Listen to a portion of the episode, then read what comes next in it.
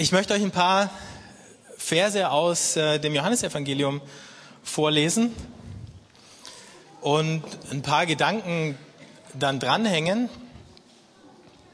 Ich hoffe, das ist so groß, dass man es mitlesen kann von da, wo ihr sitzt. Ja. Philippus sagte zu ihm, Herr, zeig uns den Vater, das genügt uns. Jesus antwortete ihm, schon so lange bin ich bei euch und du hast mich nicht erkannt, Philippus? Wer mich gesehen hat, hat den Vater gesehen. Wie kannst du sagen, zeig uns den Vater? Glaubst du nicht, dass ich im Vater bin und dass der Vater in mir ist? Die Worte, die ich zu euch sage, habe ich nicht aus mir selbst. Der Vater, der in mir bleibt, vollbringt seine Werke. Glaubt mir doch, dass ich im Vater bin und dass der Vater in mir ist. Wenn nicht, dann glaubt wenigstens aufgrund der Werke. Amen, Amen. Ich sage euch, wer an mich glaubt, wird die Werke, die ich vollbringe, auch vollbringen. Und er wird noch größere vollbringen, denn ich gehe zum Vater. Alles, um was ihr in meinen Namen bittet, werde ich tun, damit der Vater im Sohn verherrlicht wird. Wenn ihr mich um etwas in meinem Namen bittet, werde ich es tun. Wenn, ich, wenn ihr mich liebt, werdet ihr meine Gebote halten. Und ich werde den Vater bitten und er wird euch einen anderen Beistand geben, der für immer bei euch bleiben soll. Es ist der Geist der Wahrheit, den die Welt nicht empfangen kann, weil sie ihn nicht sieht und nicht kennt. Ihr aber kennt ihn, weil er bei euch bleibt und in euch sein wird. Ich werde euch nicht als Weisen zurücklassen, sondern ich komme wieder zu euch. Nur noch kurze Zeit und die Welt sieht mich nicht mehr. Ihr aber seht mich, weil ich lebe und weil ihr auch leben werdet. An jenem Tag werdet ihr erkennen, ich bin in meinem Vater. Ihr seid in mir und ich bin in euch. Wer meine Gebote hat und sie hält, der ist es, der mich liebt. Wer mich aber liebt, wird von meinem Vater geliebt werden und auch ich werde ihn lieben und mich ihm offenbaren.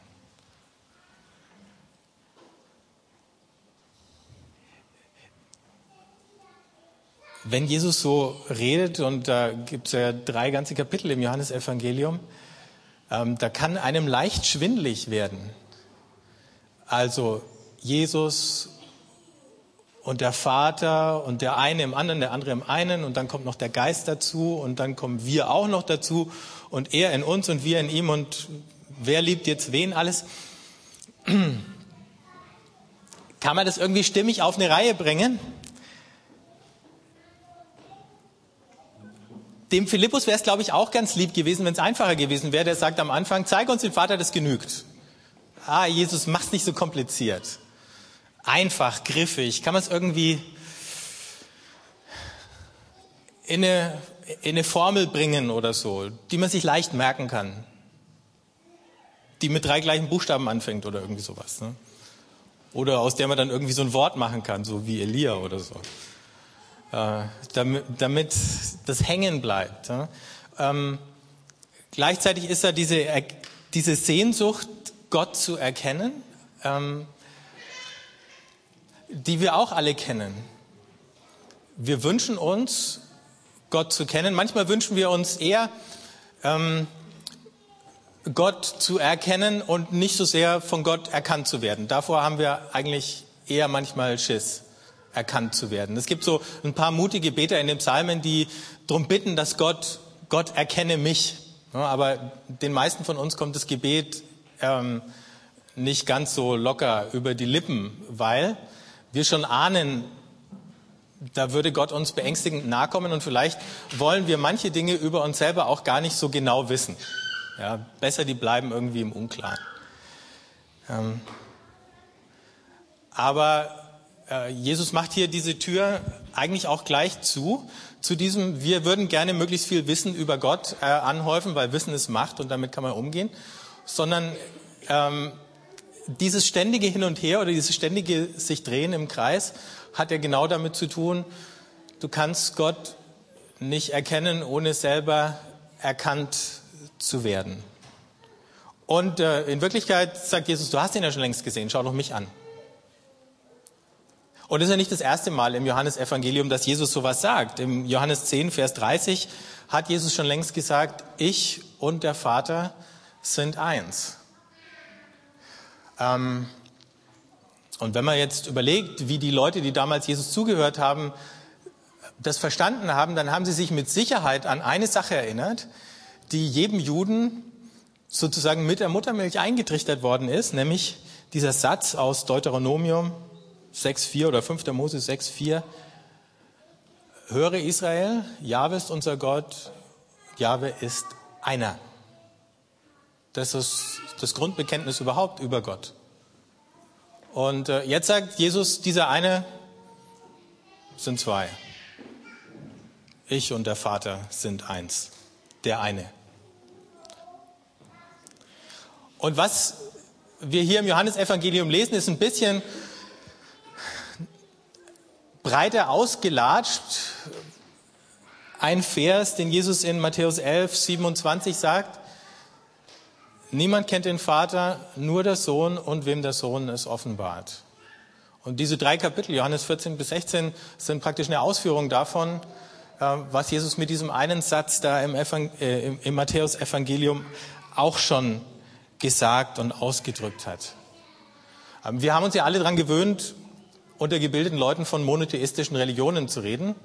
Und da gibt es dann drei in der Weltgeschichte, das Judentum, das Christentum und den Islam. Aber im Unterschied zu den beiden anderen monotheistischen Religionen wird im Christentum diese Eins irgendwie anders verstanden.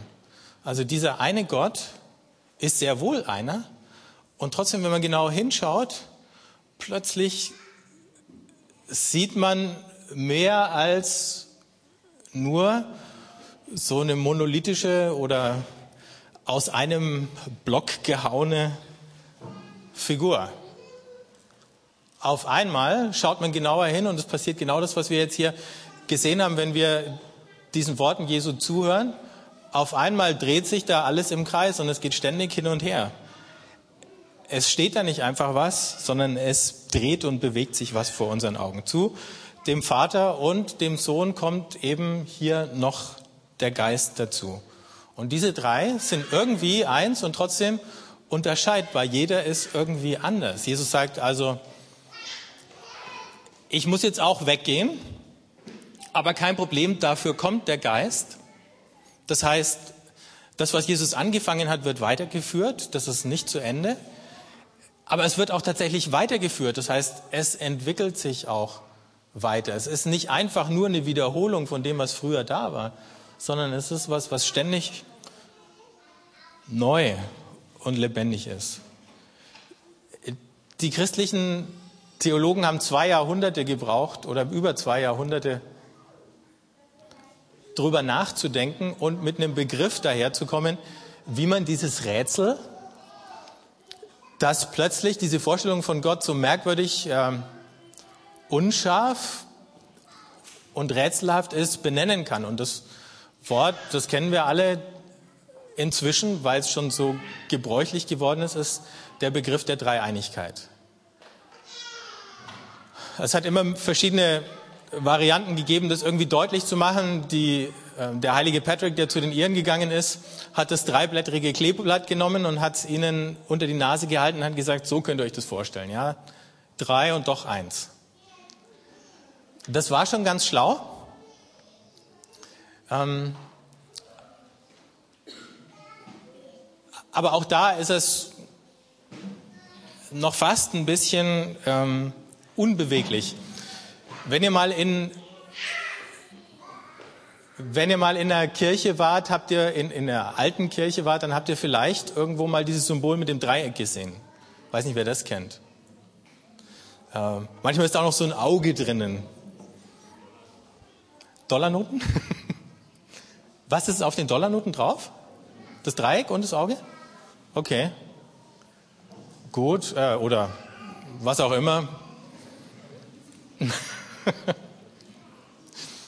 also mir hat das Symbol nie so gut gefallen. Ähm, ich kann euch auch ganz genau erklären, warum. Weil ich eine ganz merkwürdige Assoziation mit diesem Auge hatte. Dieses Auge hat mich immer erinnert an ein Kinderbuch, nämlich den Räuber Hotzenplotz. Und im Räuber Hotzenplotz gibt den bösen Zauberer Petrosilius Zwackelmann. Ich weiß nicht, wer den kennt. Und auf dem Bild hat der Zwackelmann einen Hut, auf dem lauter solche Augen drauf sind. Ja? Also als ich das erste Mal dieses Auge gesehen habe, habe ich automatisch gedacht, uh, Zwackelmann. Vielleicht hat es damit zu tun. Nein, aber so ein Dreieck ist ja auch irgendwie so spitz und, äh, und so flach und äh, das gibt das gibt es gar nicht wieder, was was hier an lebendiger Gemeinschaft und Miteinander beschrieben wird von Jesus.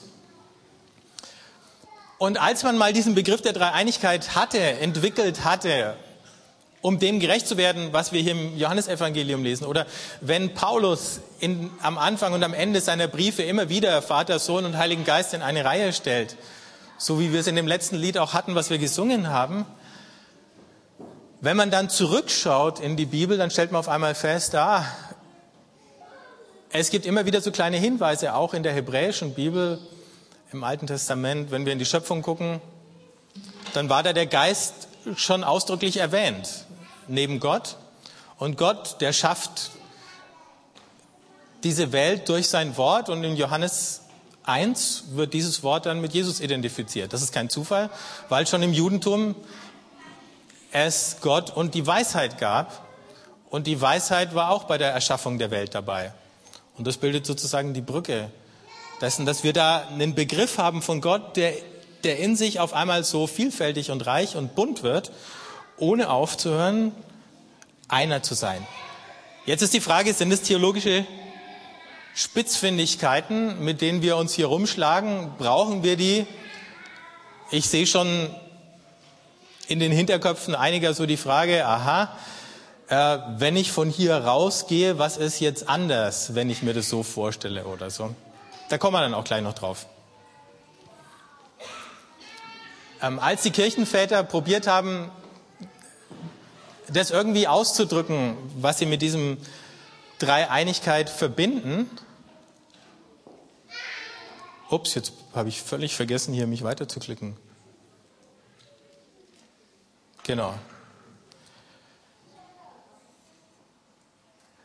Da sind sie auf einen Begriff gekommen, der, wenn man ihn wörtlich übersetzt, heißt umeinander tanzen.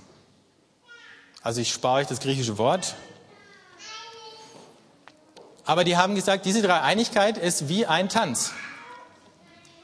Und das trifft es eigentlich ganz gut. Also ich bin ja, vor anderthalb Jahren hätte ich diese Predigt nicht halten dürfen, weil ich da noch Tanzmuffel war. Das hat sich inzwischen geändert. Ich habe sozusagen nach Jahren, äh, wo ich immer den Kopf eingezogen habe, wenn meine Frau das Wort Tanzen erwähnt hat, dann irgendwann die Flucht nach vorne angetreten und ihr einen Tanzkurs geschenkt und der war eigentlich ganz nett. Und dann haben wir noch einen gemacht und der war auch ganz nett. Und dann haben wir nette Leute kennengelernt gehabt. Dann kamen der Michael und die Ulrike dazu. Die hatten schon viel mehr Tanzkurse als wir, aber die haben es freundlicherweise wieder vergessen. Und dann dann haben sie auch mitgetanzt und, ähm, und jetzt sind wir gerade dabei zu überlegen, wie all die Figuren gingen, weil der nächste Kurs fängt in ein paar Wochen wieder an, in zwei Wochen oder so. Ähm, und äh, inzwischen habe ich eine Menge gelernt über Tanzen und irgendwie auch mein äh, etwas problematisches Verhältnis dazu äh, in Ordnung gebracht. Das wird jetzt wahrscheinlich viele Frauen freuen, das zu hören und viele Männer werden ähnliche Gefühle entwickeln, wie ich sie eine Weile hatte. Aber wir reden ja jetzt von Gott, okay? Vater, Sohn und Heiliger Geist. Ähm, und jetzt sagen diese Kirchenväter, das ist wie ein Tanz. Wenn man nämlich einem Tanz zuschaut, dann hat man dann ein Paar, das tanzt. Und dieses Paar, das ist das Schöne an dem Tanz, bildet eine Einheit und trotzdem ist jeder für sich in Bewegung und beide zusammen. Also jeder muss wissen, welche Schritte er macht und er stellt sich auf die Schritte ein, die der andere macht. Nur dass dieses Paar jetzt drei sind. Zumindest im Verlauf dieser, dieser Verse im Johannesevangelium wird aus dem Vater und dem Sohn dann doch der Vater und der Sohn und der Heilige Geist. Also es gibt ja auch sowas wie Formationstanz. Ähm, aber das ist schon wieder vom Bild her gar nicht so clever, weil im Formationstanz sind immer alle gleich angezogen. Aber bei einem Paar, da haben Mann und Frau wenn ihr Paartanz anschaut, auch unterschiedliche, man muss ja schon fast sagen, Kostüme da an, äh, in denen die da auftreten. Also da ist ja gerade auch das Reizvolle, dass die eben nicht gleich groß sind und nicht genau dieselben, sondern zum Teil, oder nein, nicht zum Teil zwingend, ähm, entgegengesetzte Bewegungen machen, die einander ergänzen. Ja, wenn der Mann vorwärts geht, muss die Frau rückwärts gehen, umgekehrt, sonst gibt es ein kleines Problem. Es können zwar mal beide rückwärts gehen, ja, dann ist man ein bisschen auseinander, aber wenn beide zusammenstehen und vorwärts gehen wollen, dann spätestens dann wird es schmerzhaft. So,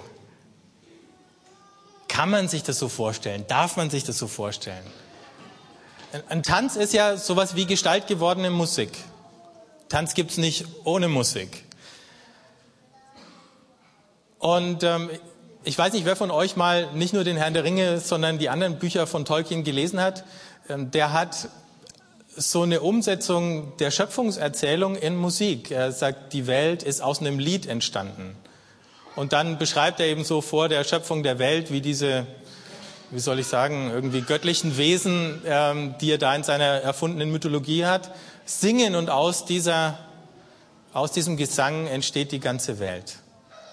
Und wenn wir uns ähm, die Schöpfung anschauen, dann gibt es solche Sachen wie Harmonie, dann gibt es solche Dinge wie Rhythmus. Es ist tatsächlich sowas wie Musik. Ähm, es ist nicht nur Musik, wenn man sich Tonbänder anhört von Walen, die singen, oder wenn man den Vögeln, die zwitschern, draußen zuhört, das ist es alles auch. Ähm, aber irgendwie hat die Schöpfung sowas von Musik oder von einem Tanz.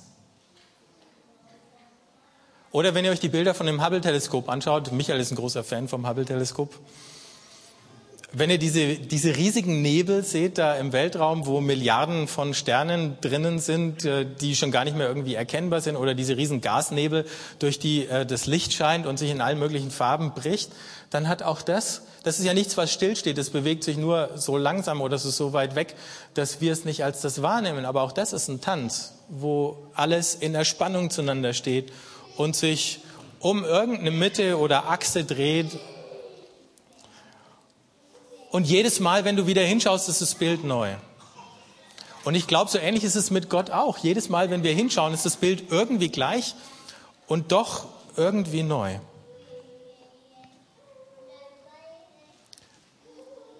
Und diese Einheit, von der wir da reden, die besteht nicht in irgendeinem Stoff oder in irgendeiner Substanz oder irgendwas, sondern in diesem, dass da ein gegenseitiges Erkennen und eine gegenseitige Liebe die Beziehung ausmacht. Darin besteht die Einheit. Und wenn die Einheit in dem Erkennen und in der Liebe besteht, dann ist auch klar, warum wir an dieser Einheit eingeladen sind, teilzunehmen. Natürlich werden wir nie Gott. Aber wir werden reingenommen in diesen Tanz. Das ist die Idee. Und das ist das, was Jesus hier letzten Endes sagt. Wenn wir anfangen, Gott zu lieben und wenn wir anfangen, andere so zu lieben, wie er sie liebt, dann sind wir dabei in dem Tanz. Ob du jetzt äh, physisch gesehen Tanzmuffel bist oder Fan, spielt dann glücklicherweise keine Rolle. Gott ist also nicht einfach so, wie sich die Griechen ihn gedacht haben. Die haben gesagt, Gott muss unveränderlich sein, denn wenn er vollkommen ist, dann kann man ihn nicht noch besser machen. Und das bedeutet, das Gute musst du oder das Beste musst du einfach so lassen, wie es ist. Nur dann ist es vollkommen.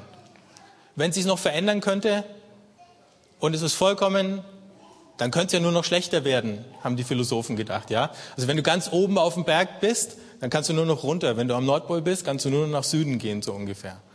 Aber das ist ein bisschen eine schwierige Vorstellung von Gott. Und die hat dazu geführt, dass Leute sagen, ich will lieber nicht in den Himmel kommen, da ist alles perfekt. Und das bedeutet, da darf sich nichts mehr ändern. Da gibt es keine Entwicklung, da gibt es kein Wachsen mehr, da gibt es nichts mehr zu entdecken, da gibt es nichts mehr zu lernen Unterm Strich, so eine Perfektion ist tot.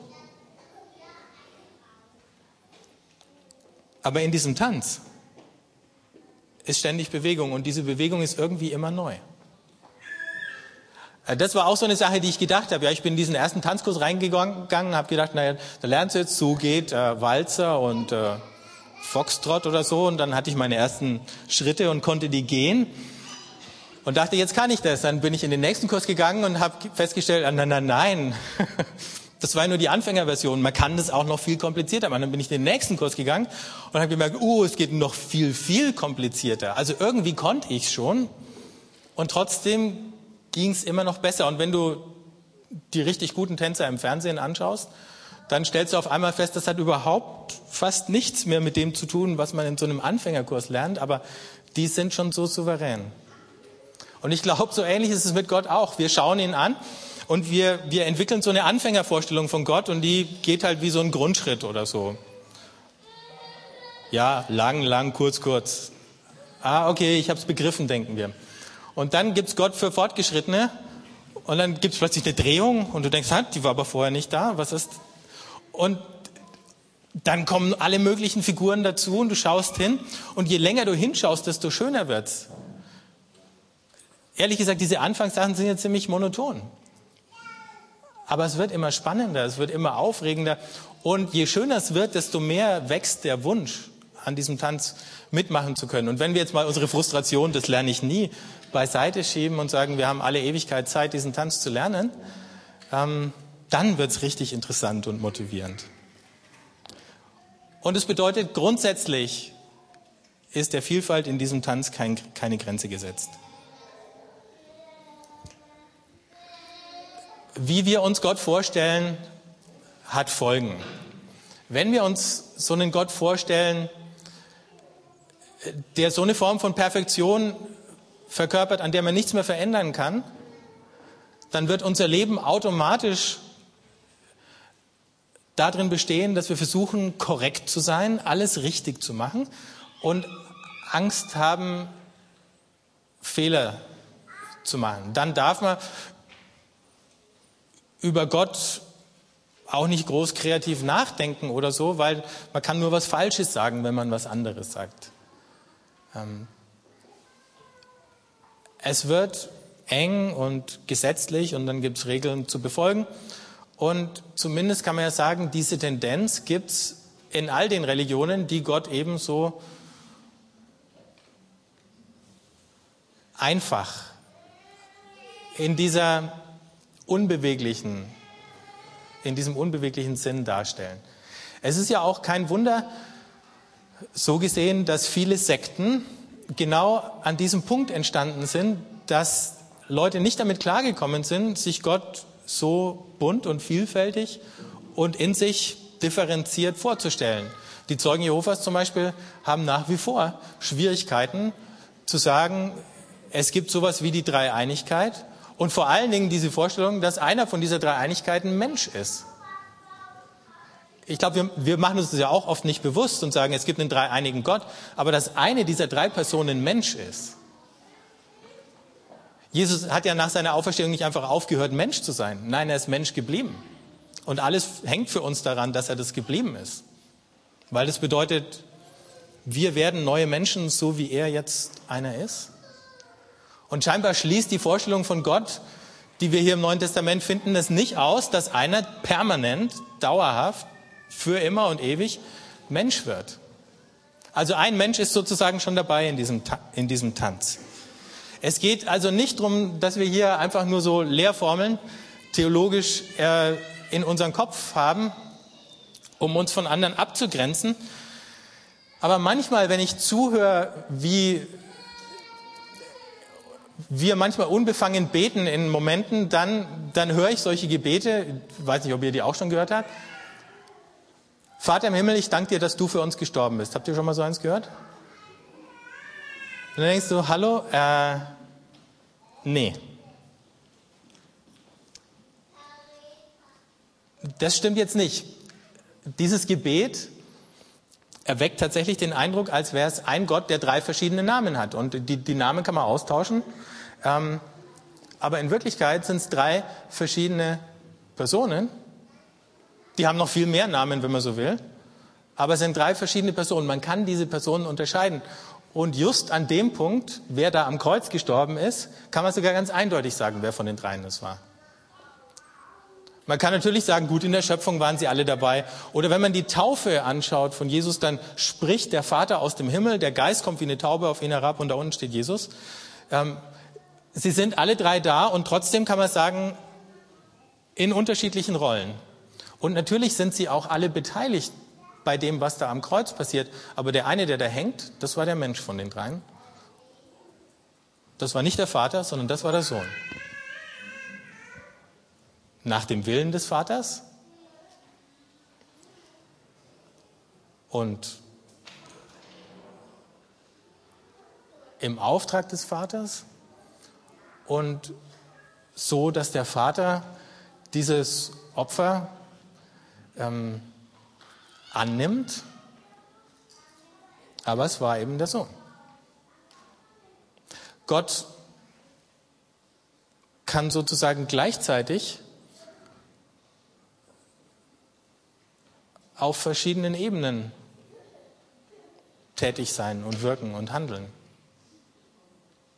Wir können ihn nicht einfach sozusagen nur in den Himmel schieben und nicht einfach so, dass er nur hier nahe bei uns ist. Er ist beides. Gleichzeitig manchmal weit, nicht weg, aber über allen Dingen und trotzdem in uns, so nahe. Und das eine hebt das andere nicht auf. Aber das Wichtigere noch ist, diese Beziehung zwischen den dreien, die Beziehung von Liebe und Gemeinschaft und in der es eigentlich keinen oben und unten gibt, weil jeder versucht den anderen. Jesus sagt, er will den Vater verherrlichen. Der Geist wiederum will Jesus verherrlichen und dann siehst du schon wieder so eine Spirale.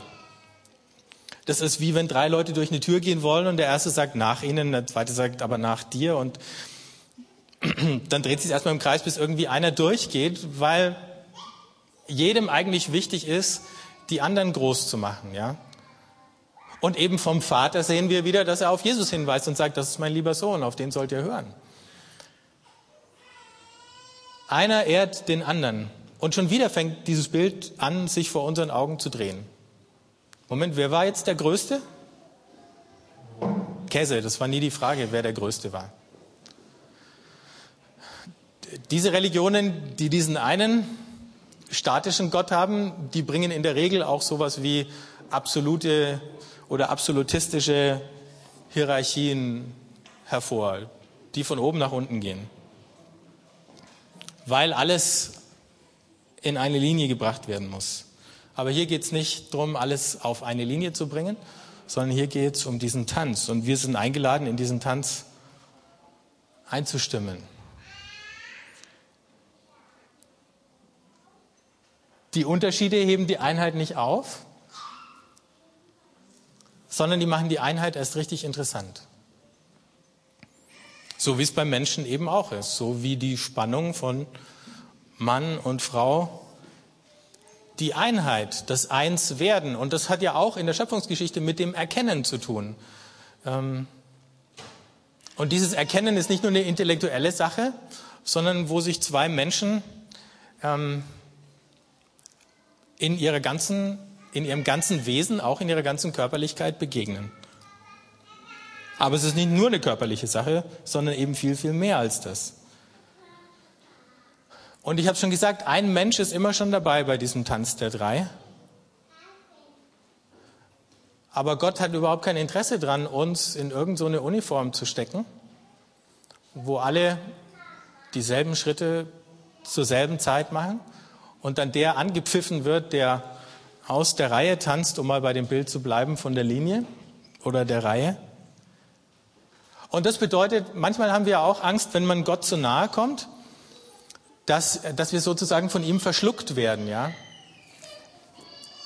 Wir wissen das, dass unter Menschen sowas wie Identität so funktioniert, dass sie sich entwickelt an so einem Gegenüber. Und zwar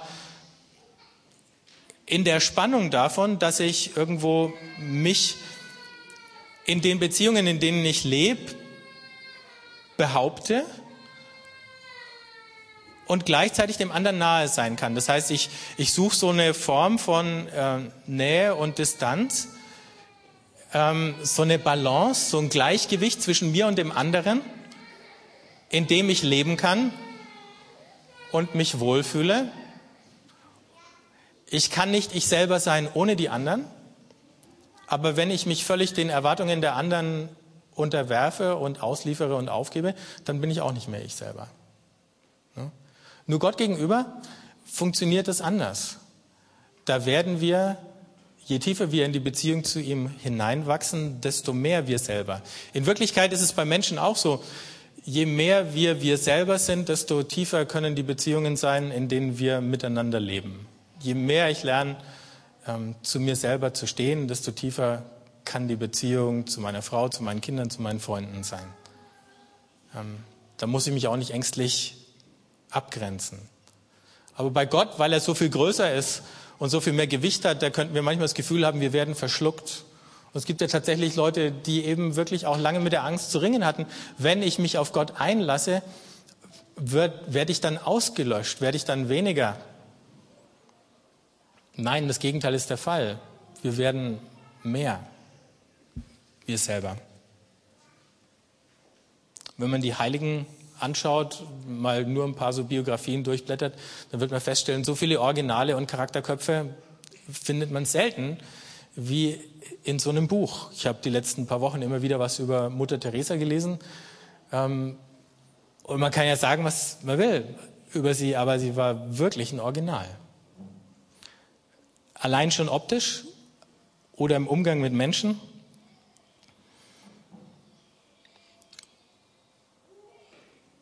Also, dass wir es mit dem dreieinigen Gott zu tun haben, heißt, ähm, Vielfalt ist erwünscht. Das heißt, es geht um Gemeinschaft und es geht nicht in erster Linie um Hierarchien und Ordnungen. Und in diesem Tanz ist immer was drin, was ewig neu ist. Ich habe es jetzt auch schon ein paar Mal gesagt.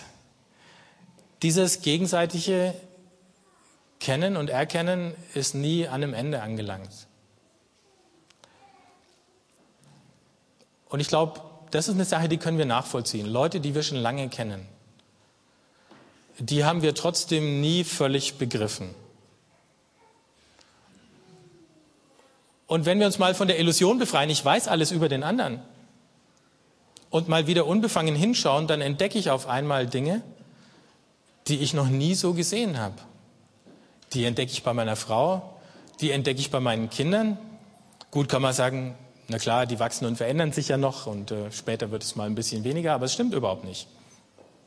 Man sieht die, die Änderungen äußerlich vielleicht nicht mehr so schnell, aber trotzdem ist da immer was in Bewegung. Und nicht nur das, sondern unsere Beziehung zueinander verändert sich auch ständig. Die ist auch ständig in Bewegung. Und weil ich den anderen durch diese Beziehung sehe, sehe ich immer auch ein Stück von mir in dem Spiegelbild. Und das macht das Bild nochmal bunter und komplizierter und reicher. Das heißt, wir sind nie am Ende angelangt, Gott zu erkennen. Nicht mal in der Ewigkeit, sondern da wird es ein ewiges Weiterwachsen in der Liebe und im Erkennen geben. Gott und die Liebe werden nie alt, ähm, hat der Theologe Eberhard Jüngel mal geschrieben. Diese ganzen Bilder von dem alten Gott, der da mit dem Bart sitzt, die sind falsch. Dieser Gott, der dieser Tanz ist, ist immer neu. Oder wenn wir in ein paar Monaten wieder von Advent reden, dann reden wir davon, dass Gott auf uns zukommt. Der kommt uns aber immer entgegen. Nicht nur vier Wochen vor Weihnachten, sondern Gott ist der Gott der Zukunft. Er redet von der Zukunft in den Verheißungen, die er gibt. Und er kommt aus dieser Zukunft auf uns zu. Dieses christliche Verständnis von Zeit geht genau andersrum. Gott kommt uns entgegen. Und deswegen ist er immer neu. Und deswegen heißt, mit ihm zu leben, jeder Tag ist spannend. Es gibt jeden Tag was zu entdecken. Jeder Tag kann ein Abenteuer sein. Ich habe mir lang den Kopf zerbrochen über diesen Vers, den ich vorhin auch vorgelesen habe, wo Jesus sagt, ähm, wer an mich glaubt, der wird die Werke tun, die ich tue, und er wird noch größere tun. Habt ihr euch da schon mal Gedanken drüber gemacht? Ich hätte gern einfach noch mal eine E-Mail zurückgeschrieben und gesagt, äh, könnte ich da noch einen Kommentar dazu kriegen? Zu dem Vers. Aber als ich jetzt noch mal da saß und drüber nachgedacht habe, habe ich mir gedacht, wahrscheinlich hat er es bewusst offen gelassen. was diese größeren Werke sind, damit wir jeden Tag geistlich sozusagen auf der Stuhlkante sitzen und sagen, was ist es heute? Hm? Was ist das Neue heute? Wo möchtest du, dass ich über das hinausgehe, was ich schon immer gewusst, gekannt und getan habe? In dem Erkennen, in dem selber erkannt werden von Gott und von anderen, in der Liebe, wo kann ich neue Dinge riskieren? Als ich als ich mich auf dieses Wagnis da eingelassen habe, in diesen Tanzkurs zu gehen, da ist für mich tatsächlich eine neue Welt ähm, plötzlich aufgegangen. Und ich habe mich dann auch selber irgendwie anders wahrgenommen, weil vorher habe ich immer nur gedacht, das kann ich nicht, das mag ich nicht, ich bin nicht der Typ dafür. Und nach einer Weile habe ich dann begriffen, es war eigentlich ganz okay. Und äh, dann hat es angefangen, richtig Spaß zu machen, weil wenn man ein bisschen was kann, dann fühlt man sich auch ein bisschen sicherer und hat nicht das Gefühl, man stolpert wie der Depp durch die Gegend und so. Ähm und ich höre jetzt auch auf mit dem Beispiel. Aber es passt so schön dazu. Und ganz ehrlich, es war ein Punkt, an dem ich mich überwinden musste und ich bin Gott dankbar dafür, dass, dass er mir dabei geholfen hat. Und ich glaube, es gibt viele andere kleine Punkte, an denen wir vor, vor einer Schwelle stehen und wir müssen uns überwinden, drüber zu gehen.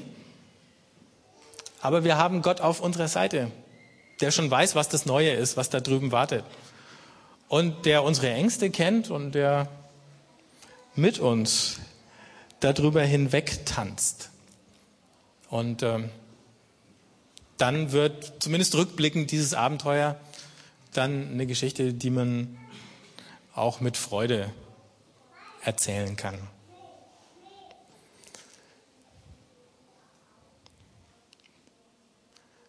Jeder Tag eine Entdeckungsreise. Jeder Tag eine Ermächtigung, bunter und vielfältiger zu werden und zu denken.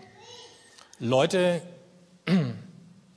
in einer Gemeinde in einem Hauskreis müssen nicht alle gleich sein. Im Gegenteil, je unterschiedlicher sie sind, desto schöner.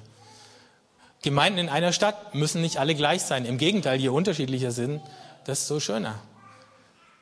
Kirchen, christliche Konfessionen müssen nicht alle gleich sein. Im Gegenteil, je bunter, desto besser. Völker und Nationen müssen nicht alle gleich sein. Im Gegenteil. Gott hat sie ganz bunt gewollt. Das war kein Zufall, es war kein Irrtum, So hat er es gewollt.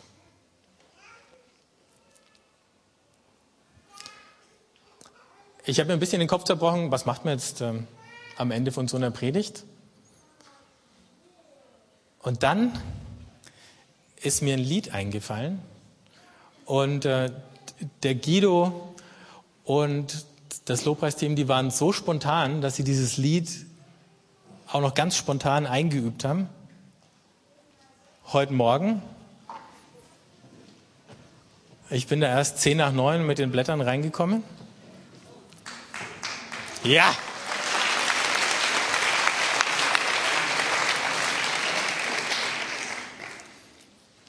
Und ein paar von euch kennen es vielleicht. Es ist ein irisches Lied und heißt uh, Lord of the Dance. Ich weiß nicht, wer es schon mal gehört hat. Ja, dann könnt ihr alle mitsingen. Und wir können es ja einmal durchsingen. Und dann können wir es nochmal probieren, dann dürft ihr auch äh, tanzen dazu. Das wäre ja jetzt. Das muss ja jetzt sein, oder? Ich meine, niemand muss, aber ihr könnt dann alle mal aufstehen und dann. Genau, also wenn ihr es schon kennt, dann singt kräftig mit. Den Text gibt es jetzt hier. Und er ist wunderschön, weil er wirklich die biblische Geschichte drinnen hat. Ähm, wenn ihr es verfolgt hier. Ist nicht so schwer. Oder während die noch stimmen, kann ich euch einmal schnell den Text übersetzen. Ich tanzte am Morgen, als die Welt noch jung war. Ich tanzte im Mond, in den Sternen und in der Sonne. Ich bin vom Himmel heruntergekommen und habe auf der Erde getanzt. In Bethlehem bin ich geboren. Und dann kommt der Refrain, der heißt Tanz, Tanz, wo auch immer du bist. Ich bin der Herr des Tanzes, sagt er, und ich führe euch alle, wo immer ihr seid, ich führe euch alle in diesen Tanz, sagte er. Dann geht's weiter. Ich tanzte für die Schriftgelehrten und die Pharisäer. Sie wollten nicht tanzen, sie wollten mir nicht folgen. Ich tanzte für die Fischer Jakobus und Johannes. Sie sind mit mir gegangen und dann ging der Tanz weiter. Und dann wieder Dance, Dance, Wherever You May Be. Ich tanzte am Sabbat und ich habe den Lahmen geheilt. Die heiligen Leute sagten, es war eine Schande. Sie haben mir die Kleider vom Leib gerissen und mich ähm, ans Kreuz gehängt oder hoch aufgehängt und haben mich am Kreuz sterben lassen.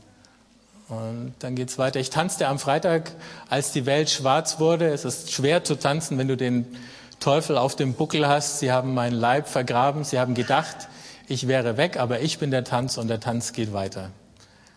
Sie haben mich ähm, abgenommen oder nein, cut me down, niedergeschlagen oder umgebracht und ich bin hoch hinaufgesprungen. Ich bin das Leben, das niemals, niemals stirbt. Ich lebe in dir, wenn du in mir lebst. Ich bin der Herr des Tanzes, sagt er. Okay, jetzt können wir es probieren.